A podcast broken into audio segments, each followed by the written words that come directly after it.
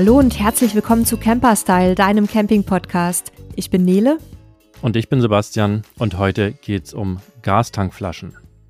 Ja, was jetzt so einfach klingt, Gastankflasche, kann sich vielleicht der eine oder andere schon was drunter vorstellen, ist in der Praxis aber ein Thema, was durchaus auch diskutiert wird und wo es aus unserer Sicht viele Fragen und auch teilweise Missverständnisse gibt.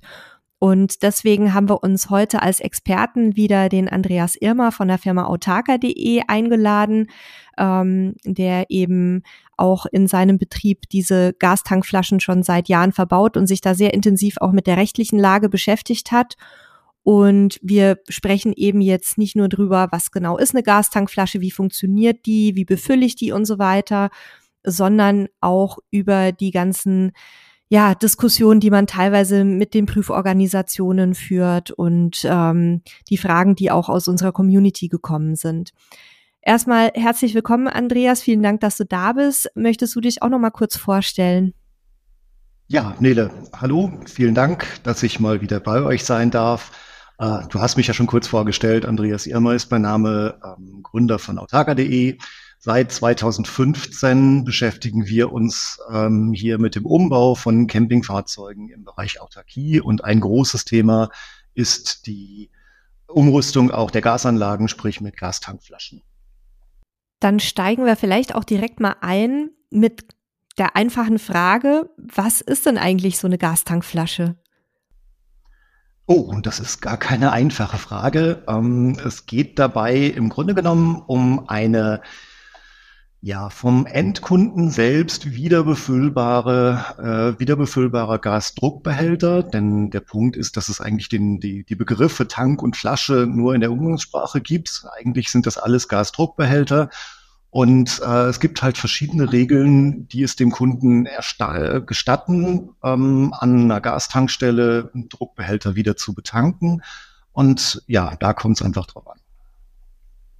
Das heißt, wir haben, wenn wir, also wir holen erstmal alle Hörer und Hörerinnen da draußen ein bisschen ab. Ihr, sofern ihr ein Campingfahrzeug habt, ob es jetzt ein Wohnmobil ist oder ein Wohnwagen ist, habt ihr vermutlich hoher Wahrscheinlichkeit da irgendwas mit Gas drin. Sei denn, ihr habt schon ein Fahrzeug, was ohne Gas rauskommt, aber dann interessiert euch das sowieso nicht. So, jetzt habt ihr, ihr habt da Gas drin, das heißt, ihr habt da auch diese ganz normalen Tauschflaschen umgangssprachlich, also tauschfähige Gasdruckbehälter, ähm, ne, die, die roten oder grauen oder auch aus Alu, silbergrau gefertigten äh, Gasflaschen, die man im Baumarkt beim Gashändler ähm, und in anderen Ländern auch in anderen Farben quasi überall umtauschen kann. So, das sind erstmal so die handelsüblichen Tauschflaschen.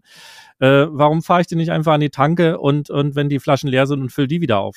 An die, also an die LPG-Tankstelle, also da, wo es halt Gas gibt. Mhm.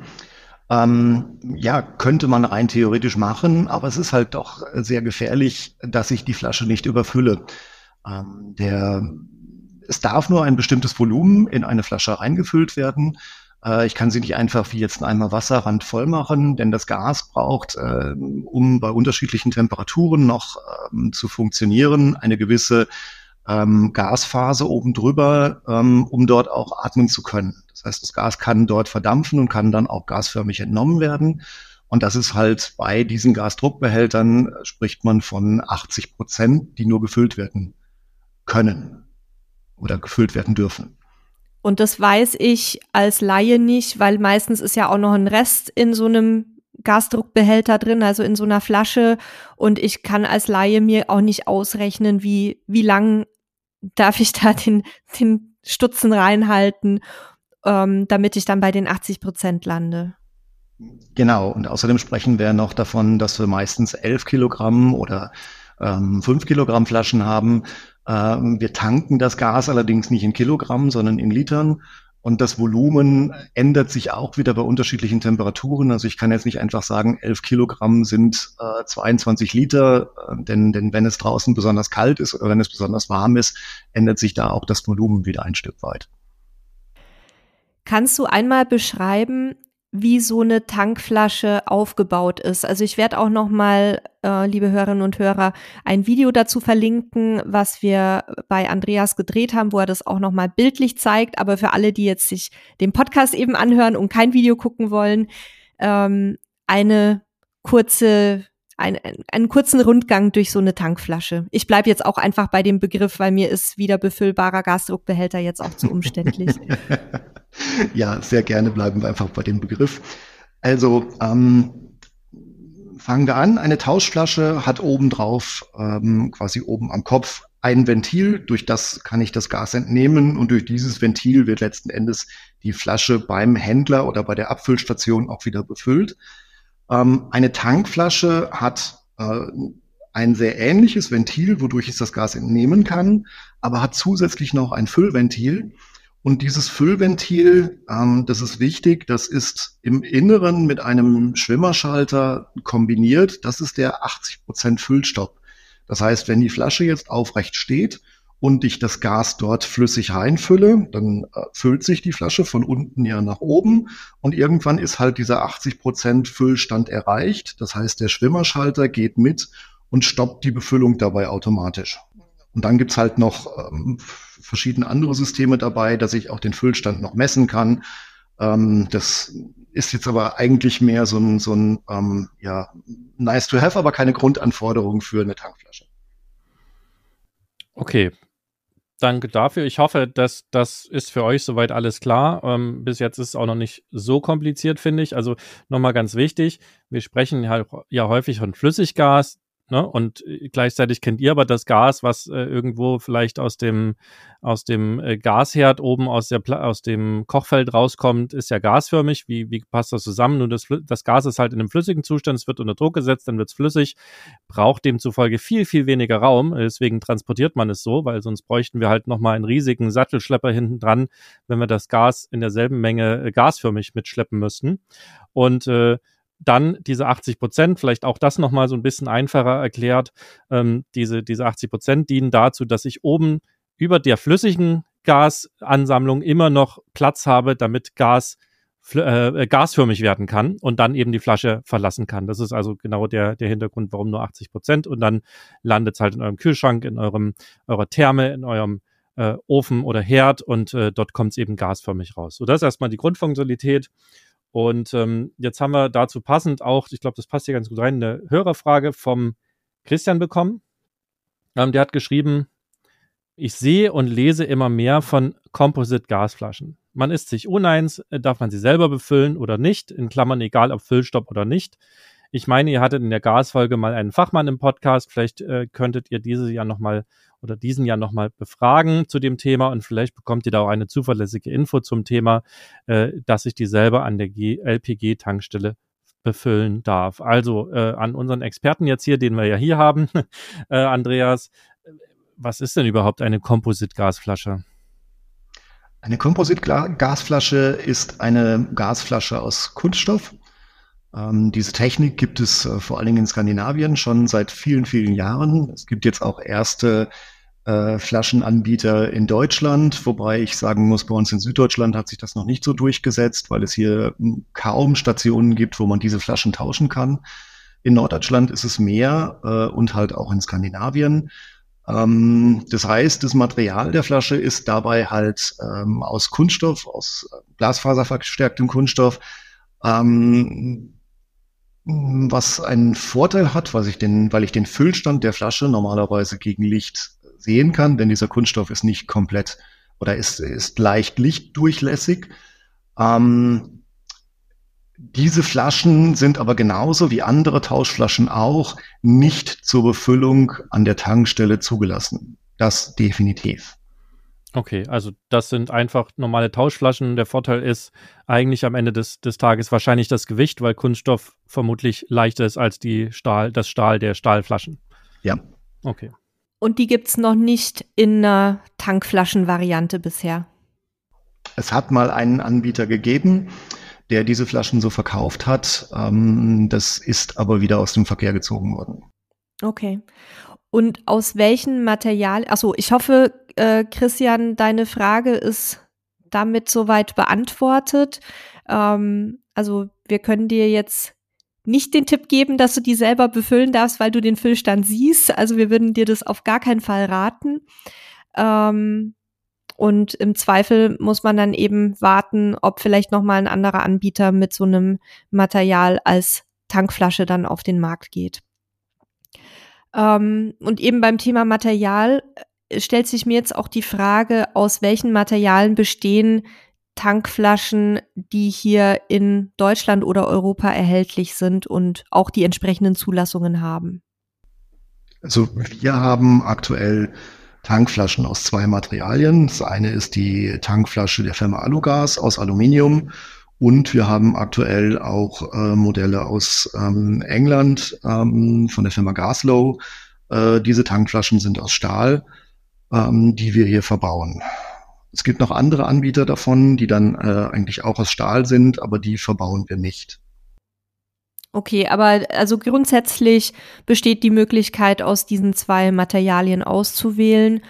Und in welchen Größen und äh, Füllvolumina gibt's diese Flaschen? Weil ich habe immer mal wieder gesehen, dass die, die ähm, Kilogrammangaben da unterschiedlich sind teilweise zu den herkömmlichen Tauschflaschen. Hm, ja, also von Alugas haben wir die Flaschen in 11 Kilogramm, genauso wie eine Tauschflasche auch, und in 14 Kilogramm. Ähm, dann hat sie den gleichen Durchmesser, ist allerdings äh, höher von der, von der Bauform her. Äh, das heißt, da muss man natürlich überprüfen, ob die dann auch in den Gaskasten reinpassen. Von Gaslow haben wir die Flaschen äh, auch in 11 Kilogramm äh, und auch in 6 Kilogramm. Wenn jemand nur eine 5 Kilogramm Tauschflasche hat, können wir da normalerweise die 6 Kilogramm Tankflasche für reinbauen, weil es ja auch viele Fahrzeuge gibt, wie Absetzkabinen zum Beispiel, wo eben nur kleinere Flaschen reinpassen und da kann man die dann verbauen.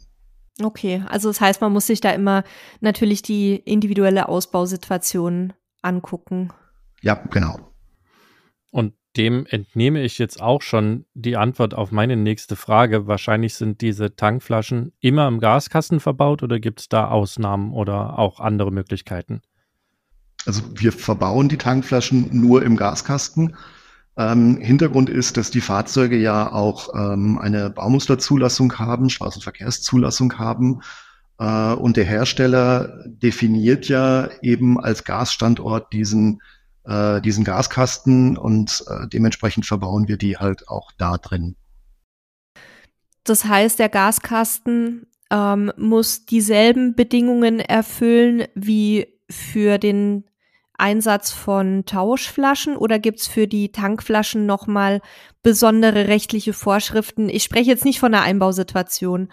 Ähm, da haben wir ja gesagt, da muss man immer gucken, auch wie dann äh, vielleicht die, ähm, die Betankungsöffnung verbaut werden kann und so weiter. Aber rein rechtlich betrachtet gelten dieselben Regelungen für die Gaskassen. Also ähm, 10 mal 10 Zentimeter mindestens äh, Zwangsbelüftung, äh, nach innen hermetisch verschlossen und so weiter? Oder haben wir da irgendwelche Zusatzregelungen?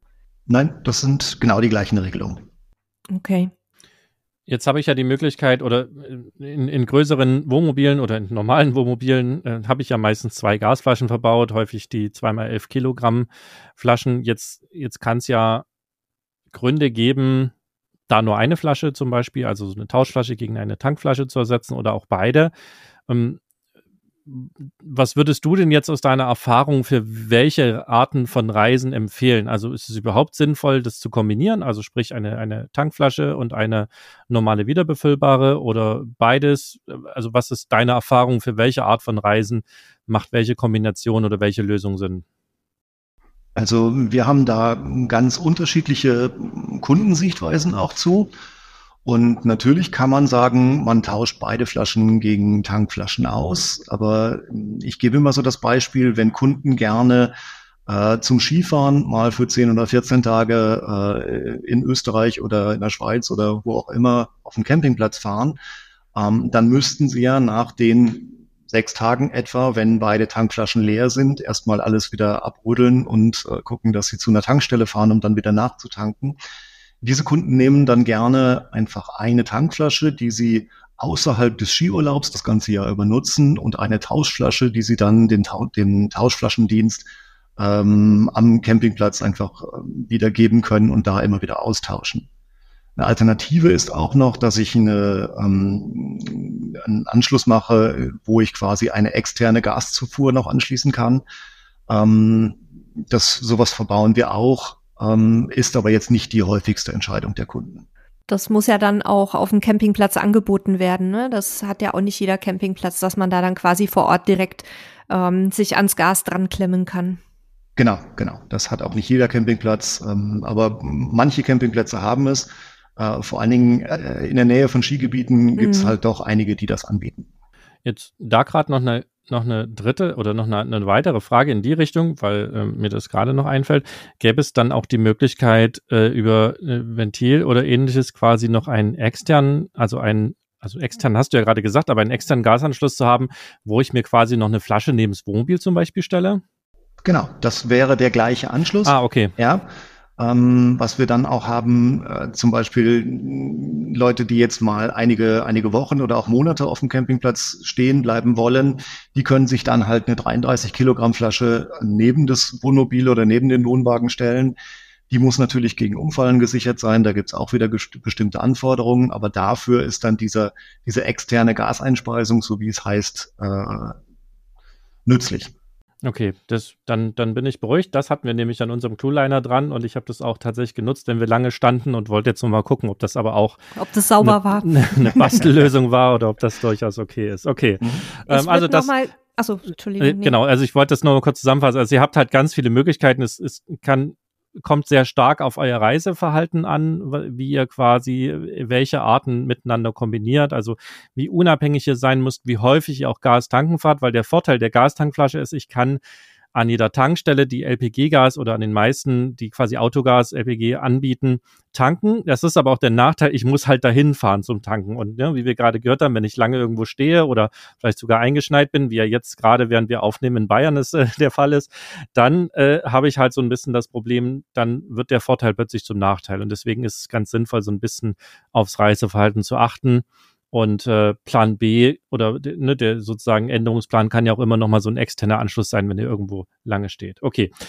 Jetzt, äh, Nele, bist du dran. Ja, ich würde noch mal kurz gerne auf das Einbauthema zurückkommen. Also wir haben ja gerade schon die Voraussetzungen im Gaskasten kurz umrissen, aber sicherlich interessiert es die Leute draußen auch, wie genau so eine Gastankflasche verbaut wird. Mhm. Also die Hersteller der Gastankflaschen machen in dem Fall die Vorgaben. Ähm, es gibt in Europa ja die Regelung, dass alle Produkte, die verkauft werden, eine entsprechende CE-Konformität nachweisen müssen.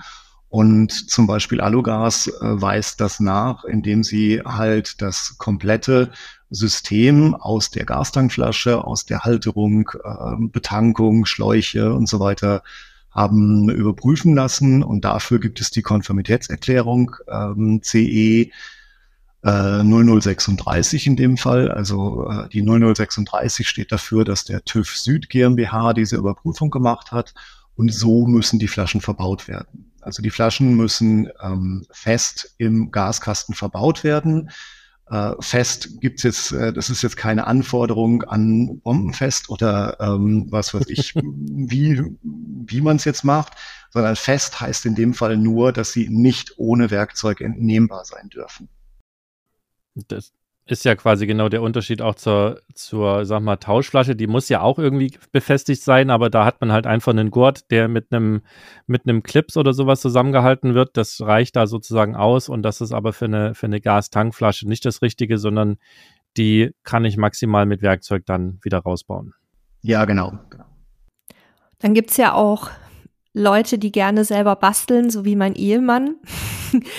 ähm, beim Thema Gas sind wir aber persönlich sehr vorsichtig. Was würdest du denn sagen, kann man so eine Tankflasche selber nachrüsten oder muss man damit zwingend in eine Fachwerkstatt? Also wer jetzt handwerklich geschickt ist, ähm, der kann die Flaschen selber einbauen. Ähm, wir bieten es für unsere Kunden auch an, dass sie im Nachhinein zu uns kommen können, dass wir quasi dann eine äh, Bescheinigung über die ordnungsgemäße Montage ausstellen, damit der Kunde halt an sich wieder sicher geht und das auch nachweisen kann. Ähm, eine gesetzliche Anforderung dafür gibt es nicht. Mhm. Nur wenn ich halt die Sachen nicht so einbaue, wie der Hersteller es jetzt vorgibt, ähm, verliere ich dadurch vollautomatisch die Zulassung für die ganzen Sachen und muss mir dann auch darüber im Klaren sein, dass ich schlimmstenfalls meinen Versicherungsschutz fürs Fahrzeug verliere, ähm, wenn mal irgendwas passiert. Äh, vielleicht noch ein Hinweis, etwa 80 Prozent der Kunden, die zu uns kommen und die Bestätigung der ordnungsgemäßen Montage haben möchten, müssen erst nochmal nacharbeiten. Okay. Was, was sind da so die Klassiker, die nachgearbeitet werden müssen? Also gibt es die oder ist es sehr, sehr unterschiedlich? Nein, es ist eigentlich immer der gleiche Fehler, der fast immer der gleiche Fehler, der auch explizit in der Bedienungsanleitung beschrieben wird. Ähm, wer die Gasflaschen sich anschaut, egal ob jetzt äh, Tauschflasche oder Tankflasche, der weiß, dass es eine geschweißte Konstruktion ist. Und etwa auf halber Höhe der Flasche gibt es rundherum nochmal eine Schweißnaht. Und ähm, die Wandhalterung, mit der die Flaschen dann an der Wand befestigt werden, haben eine ähm, Ausnehmung seitlich da dran. Und diese Ausnehmung muss eben auf Höhe der Schweißnaht sein um sicherzugehen, dass es nicht äh, durch irgendwelche Zufälle zum Kontakt zwischen dem Edelstahlhalter und der Aluminiumflasche kommen kann, denn das würde halt zu Kontaktkorrosion führen. Okay, also da steige ich jetzt gerade schon wieder aus mit meiner Geduld, weil bei mir muss immer alles schnell, schnell gehen, wenn irgendwas verbaut wird. Ähm, ich entscheide mich jetzt also als Kundin oder als Kunde ich möchte da jetzt selber nicht Hand anlegen, also möchte mir das alles ersparen, hier Bedienungsanleitungen zu wälzen und so weiter und gehe damit lieber in eine Fachwerkstatt. Woran erkenne ich eine Fachwerkstatt, die das mir sicher einbauen kann? Gibt es da irgendwelche, gibt ja in Deutschland für alles irgendwelche Siegel oder ähm, Zulassungen oder sonst was? Oder was würdest du sagen, wie finde ich da jemanden? Tja, das ist eine sehr gute Frage. Also ähm, es gibt dafür eigentlich keine ähm, ja, Zertifikate oder sowas. Ähm, oder ja, eigentlich gibt es schon Zertifikate, weil wir sind zum Beispiel eine der ersten Firmen in Deutschland gewesen, die von Alugas zertifiziert worden ist für den Einbau deren Gastankflaschen. Ähm, aber es gibt natürlich auch andere Firmen, die Gastankflaschen einbauen ähm, wo ich dann teilweise Kunden später bei uns sehe, die dann sagen, ich bin mir nicht ganz sicher, ob das so richtig montiert worden ist und wo ich dann teilweise mir wirklich meine zwar kurzen, aber doch äh, Haare raufen muss, ähm, weil da halt sehr viele ja Fehler oder Ungenauigkeiten gemacht werden, die so einfach ja nicht gehen.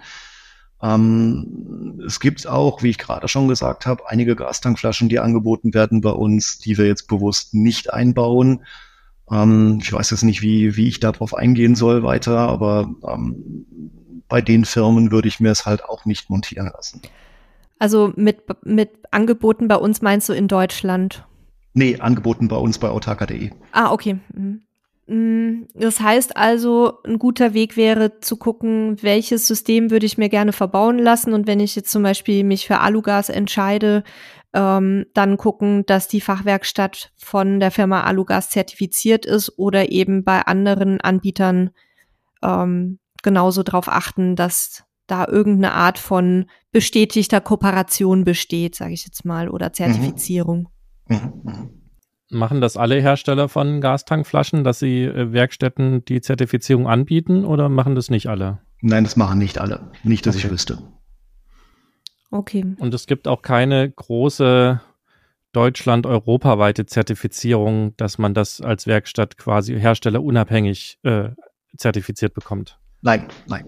Okay, also da ist es dann für Endkunden tatsächlich wahrscheinlich ein bisschen schwierig, ähm, sich da die richtige Werkstatt auszusuchen. Dann können wir da jetzt keine allgemeingültigen Tipps geben. Nee, leider Gottes nicht, nein. Okay. Jetzt driften wir ja gerade oder steuern wir gerade auf ein Thema zu, was in den Campinggruppen, an den Lagerfeuern, in den Campingstammtischen immer ein riesiges Thema ist und vermutlich auch bei euch ja nicht selten aufschlägt und bei uns auch immer wieder für Diskussionen sorgt und letzten Endes auch aus äh, als, als Kommentar auf unsere YouTube-Videos und unsere Podcasts und Artikel kommt. Jetzt, jetzt gibt's immer wieder die Diskussion, sind jetzt diese, diese Gasflaschen, ähm, sind sie erlaubt, sind sie nicht erlaubt? Also diese Gastankflaschen, darf ich sie nutzen, darf ich sie nicht nutzen? Was, was schlägt denn da so an Feedback bei euch auf und wie nehmt ihr so die Situation wahr? Ähm, Ja, wir kriegen natürlich auch immer wieder die unterschiedlichsten Aussagen ähm, von Kunden, die jetzt bei irgendwelchen Gasprüfungen oder Hauptuntersuchungen waren, äh, wo dann irgendwelche Aussagen präsentiert werden. Also ähm, im Grunde genommen ist es so, dass ähm, man sagen kann in Europa, es ist das erlaubt, was nicht explizit verboten ist. Ja.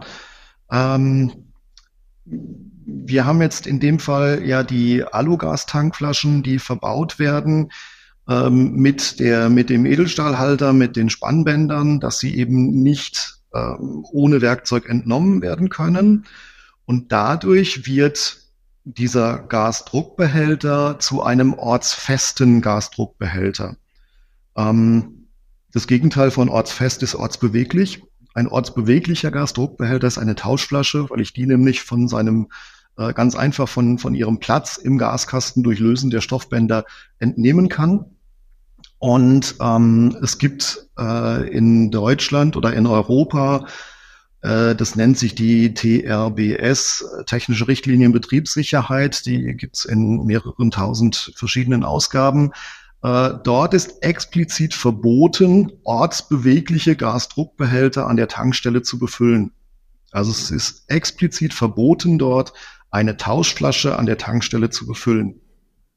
Und das ist auch ein, ein bindendes Recht. Also muss ich mich daran halten oder ist es nur irgendeine Empfehlung, um die Betriebssicherheit einzuhalten und nur wenn was passiert, habe ich ein Problem?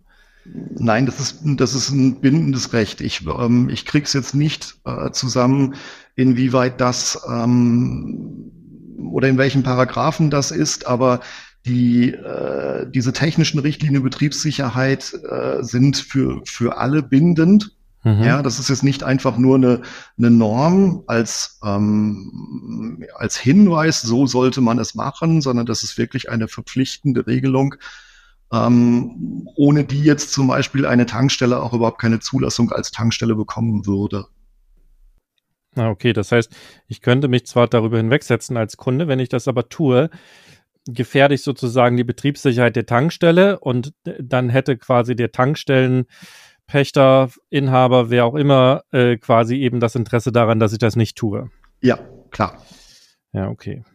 Also es ist ja, das ist ja jetzt auch kein, ähm, es ist ja nicht so, dass es nicht funktionieren würde. Ja, rein theoretisch kann man ja äh, Gas in diese Flasche reinkriegen. Nur äh, zum einen gefährde ich mich damit, ich gefährde andere, die vielleicht auch gleichzeitig an der Tankstelle damit, ich gefährde die ganze Tankstelle, da, da können riesige Umweltschäden durch entstehen, äh, da hängen Existenzen dran, da hängen Leben dran und so weiter. Also das ist jetzt, das ist ja kein, kein Kavaliersdelikt da. Mhm. Und im Gegensatz dazu die ortsfeste oder der ortsfeste Gasdruckbehälter, sprich die Gastankflasche. Ähm, da siehst du rechtlich die Voraussetzungen gegeben, dass die also ähm, befüllt werden darf, auch durch mich als Fahrzeugbesitzer. Genau, weil in dem Fall nämlich die Anforderungen aus diesem TRBS eingehalten werden. Das heißt, äh, es ist sichergestellt, dass die Flasche sich nicht von der Stelle bewegen kann. Äh, es ist sichergestellt, dass dieser 80 Prozent Füllstopp da drin ist. Ja, und die Tankstelle stellt sicher, dass sie auf diesen 80 Prozent Füllstopp auch entsprechend reagiert. Sprich, äh, der, die Zapfsäule erkennt, wenn es den, den, den Stopp gibt innerhalb der Flasche, dass dann direkt der Befüllvorgang von außen auch gestoppt wird. Jetzt gibt's ja durchaus widerstreitende Aussagen, die auch in der Öffentlichkeit kursieren. Ähm, äh, auch zwischen den Verbänden, die im engeren Sinne mit dem Thema Gas zu tun haben. Äh, du lachst schon, du kennst ja die Diskussionen. Kannst du da mal vielleicht die ähm, gegensätzlichen Standpunkte einmal kurz umreißen, über die wir ja auch schon in der Vergangenheit öfter mal gesprochen hatten? Ja, es ist halt so, dass ähm, dass manche Verbände versuchen, äh, ihre, ihre Standpunkte zu untermauern, indem sie immer wieder neue Argumente ins Feld führen, ähm, aber nie das Ganze wirklich rechtlich untermauern. Also es gibt ähm, die äh, der oder in den letzten Jahren ist immer wieder die Forderung gekommen, dass eine Tankflasche nur dann äh, verbaut werden darf, wenn sie der UNECE R67 entspricht. Ähm, diese UNECE e steht für ähm, die Vereinten Nationen des europäischen Wirtschaftsraumes. Das ist eine europaweit verbindliche Regel. Auch die Schweiz hat sich diesem äh, europäischen Wirtschaftsraum in dem Fall angeschlossen und in dem gilt die Regel auch.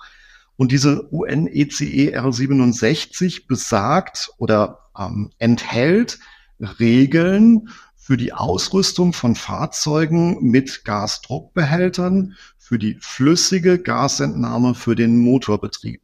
Und nur darum geht es in der äh, Form. Das heißt, diese Regel muss eingehalten werden, wenn ich jetzt zum Beispiel einen Benzin-Pkw mit einem zusätzlichen Gasantrieb äh, ausstatten will. Dann muss der Tank ähm, so fest im Fahrzeug verbaut werden, dass er jetzt ähm, zum Beispiel bei einem Unfall mit der 20-fachen Erdbeschleunigung in Fahrtrichtung und achtfacher oder 8G quer zur Fahrtrichtung befestigt ist. Ähm, ich darf vom Tank äh, oder die Tankentnahme muss verrohrt sein bis dorthin, wo ich halt das Gas im Motor äh, verbringe. Das ist, ähm, darf also da kein Schlauch sein und so weiter und so fort. Nur ähm, in unseren Campingfahrzeugen entnehmen wir das Gas nicht flüssig und wir fahren ja auch nicht damit. Und deswegen gilt diese Norm für uns nicht. Also wir fahren nicht damit bedeutet, wir treiben unser Fahrzeug nicht damit an. Genau. Mhm. Also der Motor wird damit nicht betrieben. Genau. Ja, die Überschrift der Richtlinie ist ja auch, äh, wir haben die uns auch, auch angeguckt, lautet ja auch tatsächlich, dass es für Fahrzeuge ist, die eben einen LPG oder einen Gasantrieb haben und äh, das also es mag vielleicht Wohnmobile geben, die das, die das haben, aber das ist ja so eine, so eine winzig kleine Menge, ähm, dass das nicht wirklich eine Rolle spielt. Also das heißt dann zusammenfassend, dass der eine oder andere Verband, der vielleicht auch ein Interesse daran hat, dass das Thema Tauschflaschen weiter gefördert wird, eine Richtlinie heranzieht für seine Argumentation, die eigentlich gar nicht für diesen Anwendungsbereich gültig ist, richtig? Das ist genau richtig. Das ist genau okay. richtig. Und jetzt kommen wir vielleicht auch zu dem Punkt, dass ich gerade gesagt habe, manche Tankflaschen bieten wir nicht an. Und zwar ähm, biete ich bewusst keine Tankflasche an, die von sich selbst behauptet, wir erfüllen die UNECE R67. Mhm. Denn äh, für mich schließt sich das gegenseitig aus. Wie kann ich einen Gasdruckbehälter bauen, aus dem das Gas flüssig entnommen wird und dementsprechend die Vorschrift erfüllen, ähm, wenn ich das Gas dort gar nicht flüssig entnehme? Okay. Mhm. Ja, das heißt, auch für mich nochmal ähm, und, und auch für unsere Zuhörer und, und Zuhörer, die nicht ganz so tief in der Thematik drin sind, in, also ein Fahrzeug, was mit einem Flüssig, also mit einem Gasantrieb fährt, also ein ne, umgebauter Benzinmotor. Das heißt, da wird nicht mit dem gasförmigen Gas gefahren, sondern da wird Flüssiggas quasi in den Motor eingebracht, wie eben auch ja der, das Benzin flüssig ist. Genau. Genau. Ah, okay. Und das, und das ist ja nicht bei unserer Verbrennung gegeben. Das heißt, wir müssten dann zusätzlich ja noch einen Vergaser haben, der dann Aha. quasi aus dem Flüssiggas wieder gasförmiges Gas sozusagen macht. Genau. Das heißt, auch diese Anbieter berufen sich auf eine Norm, die nicht für den Anwendungszweck geeignet ist. Mm, genau, in dem Fall mhm. ähm, ist Norm, ich habe zwar gerade selber Norm dazu gesagt, aber es ist eigentlich wirklich eine Rechtsvorschrift. Mhm. Okay. Ich habe übrigens vielleicht für, für alle da draußen, äh, die, die sich die, oder die das Thema KI und äh, AI und äh, Sprachmodelle mitbekommen haben. Ne? Also es gibt ja so Dinge wie ChatGPT so weiter, was wir auch mal gemacht haben jetzt im Vorbereitung auf den Podcast. Wir haben ja diese Regel 67 oder diese, diese Norm 67, die aus äh, fast 100 Seiten besteht, mal in so ein Sprachmodell reingegeben und ich habe auch mal ganz gezielt gefragt, sag mal, gilt das, was hier drin steht, auch für Fahrzeuge, die keinen Gasantrieb haben. So, das ist jetzt keine Rechtsberatung, das ist auch nichts, worauf ihr euch berufen könnt, aber trotzdem erstmal wieder eine weitere, äh, weitere Fakt. Nein, die Regelung Nummer 67 gilt laut ihren Anwendungsbereich nur für Fahrzeuge, in denen in deren Antriebssystem verflüssigte Gase verwendet werden. Das heißt, sie bezieht sich speziell auf Fahrzeuge mit Flüssiggasantrieb in Klammern LPG und regelt die Genehmigung der dafür erforderlichen Ausrüstung. Jetzt kommt's für Fahrzeuge ohne Gasantrieb die aber über eine reine Flüssiggasheizungsanlage verfügen, ist die Regel Nummer 67 nicht anwendbar. Für diese Fälle gelten gegebenenfalls andere spezifische Regelwerke und so weiter und so fort. Ähm, also das, das ist auch nochmal das, was Andreas quasi gerade gesagt hat, nochmal von ich will jetzt nicht sagen, einer zweiten Quelle bestätigt, aber zumindest die Sprachmodelle sind ganz gut darin, Sprache zu erkennen und die Dinge, die wir brauchen, quasi daraus zu ziehen. Und das, das würde das Ganze jetzt nochmal untermauern. Das ist natürlich alles auch keine Rechtsberatung. Und da landen wir jetzt, glaube ich, aber auch noch bei einem anderen wichtigen Punkt, äh, was wir auch immer mal wieder in den Gruppen lesen und auch schon mal als Frage bekommen haben. Jetzt habe ich mir so eine Gas an, äh, so eine, so eine äh, Gastankflasche einbauen lassen alles schön, alles super. Jetzt, jetzt bin ich ja irgendwann mal wieder dabei, dass ich meine Hauptuntersuchung äh, machen muss und äh, die prüfen dann auch die Gasanlage und dann sagt der Prüfer zu mir, nee, also hier so eine Gasflasche, das ist nicht zulässig. Ähm, die musst du ausbauen, sonst kriegst du bei mir keinen, also ein Umgangssprache TÜV und der Prüfer wird natürlich sagen, keine Hauptuntersuchung. Was mache ich dann? Also grundsätzlich mal, wenn das jetzt heute passiert, ähm, begeht der Prüfer dort einen Rechtsbruch. Denn die Gasprüfung ist vom Gesetzgeber zum 1.4.2022 ersatzlos gestrichen worden. Ähm, die G607-Prüfung, äh, so wie sie äh, vom, vom Verband ja auch genannt wird, ähm, ist vor vielen, vielen Jahren ins Leben gerufen worden ähm, und ist dann über Umwege auch verpflichtend gemacht worden. Und dann haben sich auch teilweise die Prüforganisationen da dran gehängt und haben äh, diese Prüfung mit aufgenommen. Das heißt, der Kunde wurde genötigt, die Gasprüfung machen zu lassen, denn ohne Bestehen der Gasprüfung kriegte er keine Hauptuntersuchung.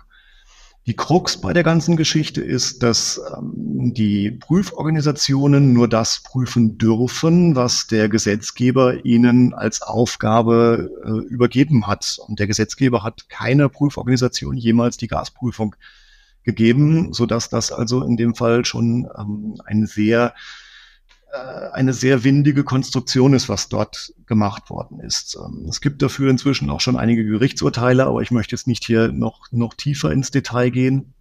Äh, das heißt also, wenn jetzt jemand sagt, ähm, ich muss die Gasprüfung machen, sollte man als Endkunde immer darauf hinweisen, Moment, die Gasprüfung ist abgeschafft worden.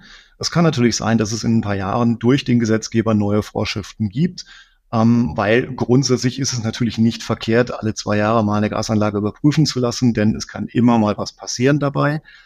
Ähm, aber verpflichtend darf sie nicht sein. Wer zu uns kommt und sagt, ich möchte eine Gasprüfung haben, dem bieten wir die Gasprüfung an auf freiwilliger Basis. Wir bestätigen dann auch, dass, äh, dass alle Geräte entsprechend in Ordnung sind, wenn denn die Prüfungen positiv abgeschlossen sind.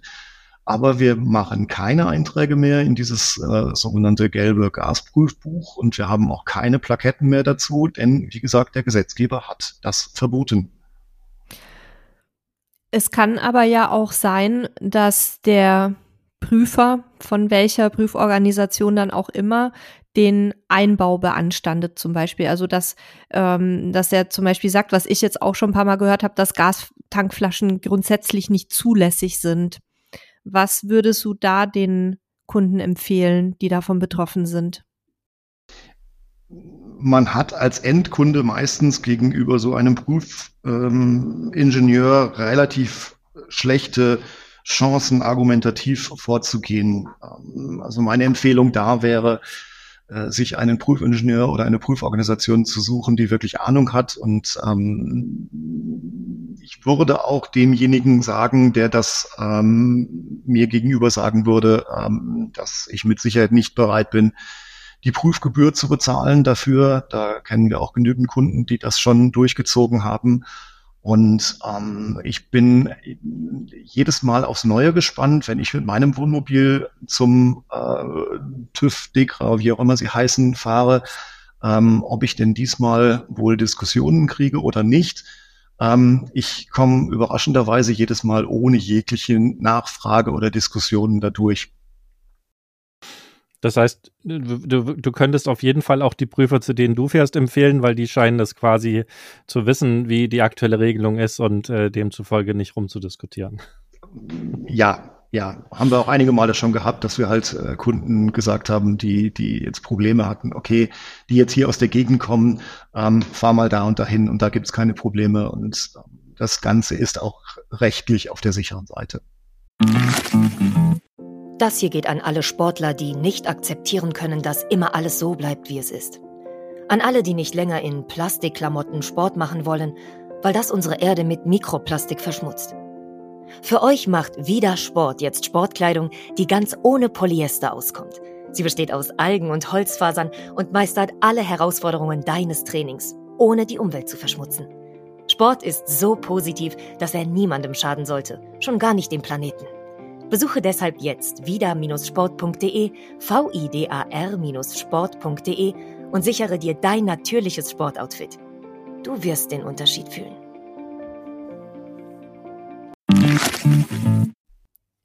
Ich reite jetzt noch mal ein bisschen auf den Punkt herum, ähm, weil mir jetzt dazu auch noch mal eine Nachfrage eingefallen ist. Ähm, wenn so eine Gastankflasche montiert wird, muss die auch irgendwo eingetragen werden in den Fahrzeugpapieren? Oder ist da eine, eine ist da eine eigene TÜV-Abnahme auch erforderlich? Nein, für eine Gastankflasche gilt das nicht. Ähm, da sind wir wieder bei dieser Regelung R67 zusammen mit der Regelung R115, meine ich, ist es. Äh, 110 oder 115, da bin ich mir jetzt nicht ganz sicher. Ähm, ist es so, dass wenn dieses, ähm, wenn der, der Pkw umgerüstet wird auf äh, Antrieb Flüssiggas, äh, dann muss äh, eine sogenannte Gasanlagenprüfung stattfinden. Äh, und diese Anlage wird dann auch in die Fahrzeugpapiere eingetragen. Diese Gasanlagenprüfung ähm, wird auch regelmäßig wiederholt. Die ist dann zum Bestehen der Hauptuntersuchung erforderlich.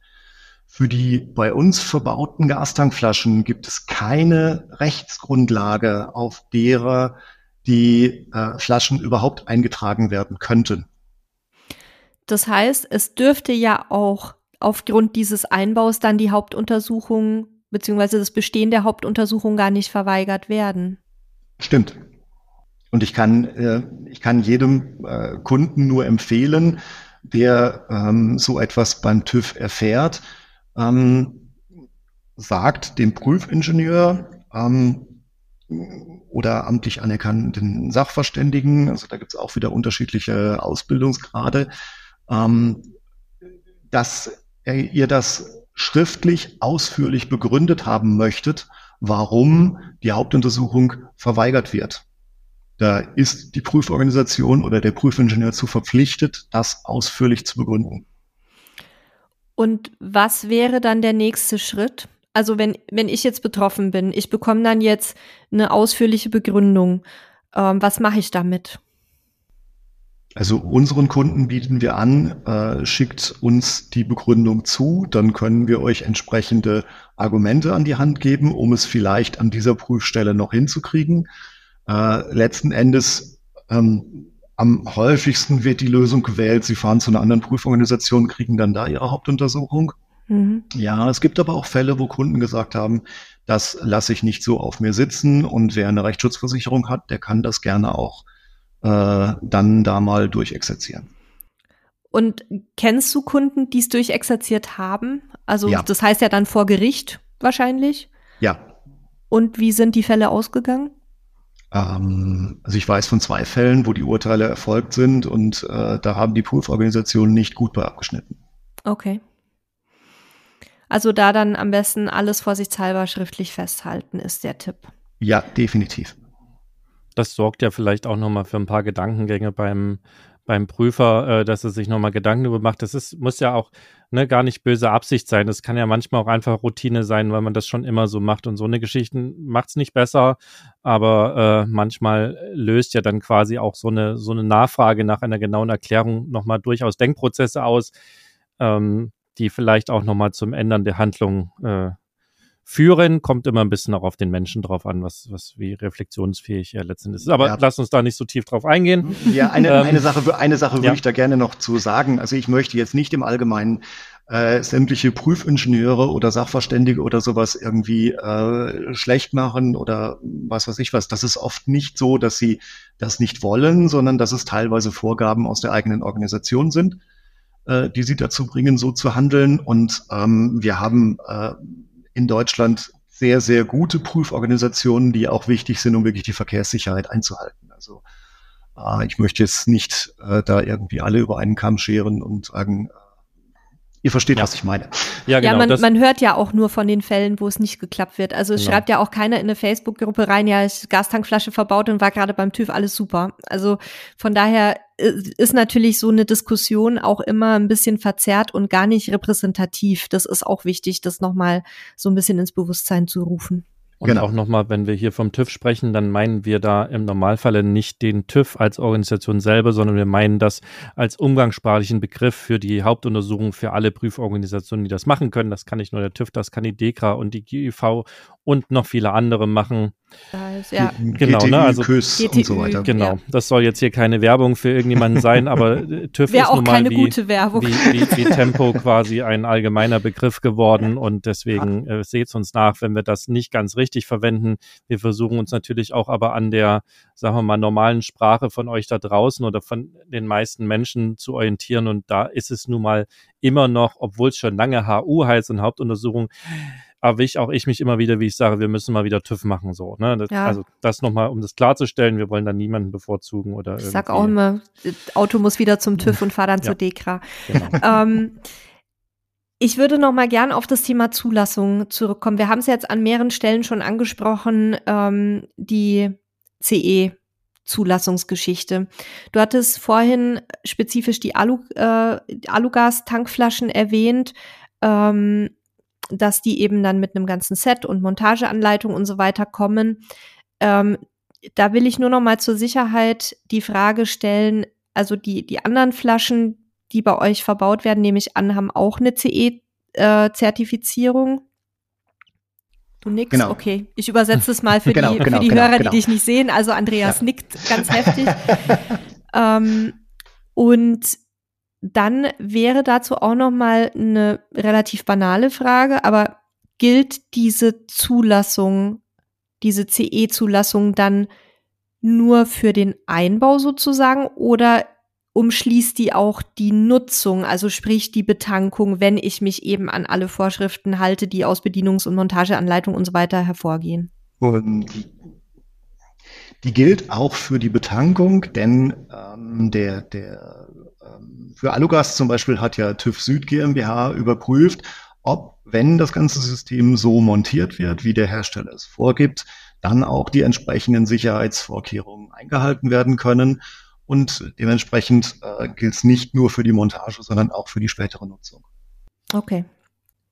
Ich überlege gerade, wie wir jetzt den Bogen nochmal spannen. Wir hatten im Vorgespräch ja auch ähm, über das europäische Recht gesprochen. Also ähm, dass quasi über, über ganz Europa hinweg dann für diesen Fall dieselben Regeln gelten. Das heißt, wenn ich mir in Deutschland eine Gastankflasche einbauen lasse, dann ist davon auszugehen, dass ich auch in Spanien damit keine Probleme bekomme? Ja, genau. Der Sebastian guckt ein bisschen skeptisch. Ja, ich würde ja als ein Mensch, der in Portugal sich gerade aufhält, das nicht ganz so euphorisch sagen, warum. Also auch, auch da die Erklärung, also wenn, auch wenn ich dir grundlegend recht gebe, aber der portugiesische Staat zum Beispiel beugt oder äh, äh bricht ganz klar EU-Recht zum Beispiel, was das Thema Import von Fahrzeugen angeht. Das heißt, damit verdient der Staat quasi Geld und äh, bricht sozusagen ganz bewusst europäisches Recht und nimmt auch die Strafen dafür in Kauf. Ähm, deswegen mag es wahrscheinlich meistens gelten, aber ich würde sozusagen das nicht ganz so euphorisch machen, weil eben auch Staaten Recht brechen können, nicht nur Menschen. Und äh, es mag also sein, dass man dann an, an irgendjemanden gerät, irgendwo, äh, der quasi für sich erstmal entscheidet, ich, äh, nee, ich sehe das anders. Das haben wir ja auch gerade mit Prüforganisationen und Prüfern besprochen. Das kann uns genauso gut in Deutschland passieren. Also und vielleicht nicht häufig, aber wir sehen es auch in den Diskussionen, dass das immer wieder passiert. Und deswegen ja, grundlegend ist das so. Und wenn es euch aber passiert, dass irgendjemand äh, quasi andere Meinung ist und euch das verwehrt, äh, dann lasst euch das, ist erster Punkt, das natürlich äh, bestätigen schriftlich immer und äh, im Zweifel versucht nochmal jemanden anders zu fragen, der das Gleiche macht, ähm, weil äh, dann unter Umständen ihr eine andere Aussage bekommt. Also das ich möchte es nochmal aus Grund eigener Erfahrung ein wenig sozusagen mehr erklären. Ja, natürlich, äh, da, da gebe ich dir recht. Ich kann immer an jemanden geraten, der der Meinung ist, äh, dass, dass so etwas nicht zugelassen ist. Ähm, gerade im Ausland, äh, wenn ich da muttersprachlich nicht so fit bin, habe ich relativ wenig Chancen, solche Diskussionen äh, mit den Leuten zu, zu gewinnen. Aber äh, wenn mich halt ein Tankwart nicht Gas tanken lässt, dann fahre ich zur nächsten Tankstelle und mache das mhm. da. Also genau. da ist jetzt auch nicht das nicht das Problem.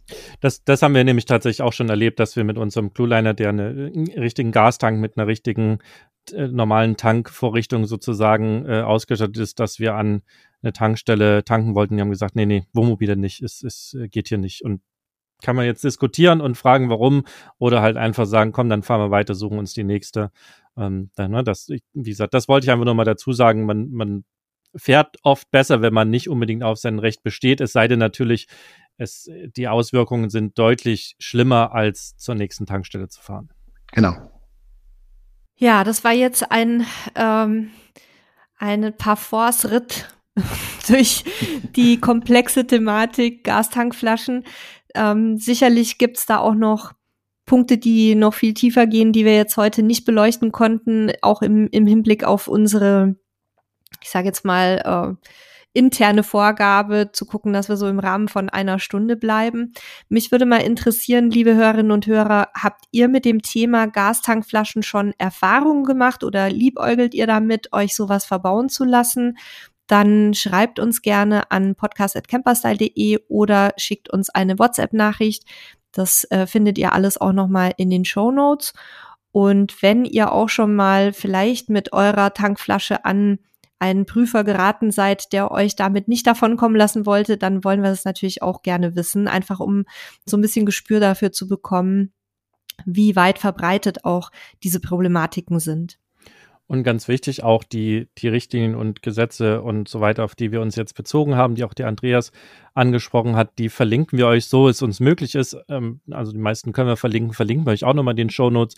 Da könnt ihr auch selber nochmal gucken. Wie gesagt, äh, mein, mein Trick ist immer, gerade diese, diese sehr umfangreichen Regelgesetzeswerke packe ich in ein Sprachmodell wie ChatGPT oder Claude.ai. Äh, die können wir euch auch nochmal verlinken. Ähm, da kann man, die kann man zum Teil kostenlos benutzen und da kann man halt wirklich so ein PDF hochladen und kann dann diesem, also falls ihr das auch gar nicht kennt, ähm, das sind quasi Sprachmodelle. Das heißt, sie sind trainiert mit, mit äh, zig Milliarden von, von Texten aus dem Internet und äh, können quasi ähm, euch Rede und Antwort stehen. Ähm, das, das ist natürlich immer mit ein bisschen Vorsicht zu genießen. Das ist auf keinen Fall irgendwas rechtlich Bindendes, aber äh, das, das zeigt einem schon mal so ein bisschen, ob man in die richtige Richtung denkt und geht und interpretiert und es hilft einem zumindest Gesetzestexte nochmal zu prüfen. Das ersetzt niemals einen Anwalt, das auch noch dazu gesagt, falls das jemand jetzt interpretiert.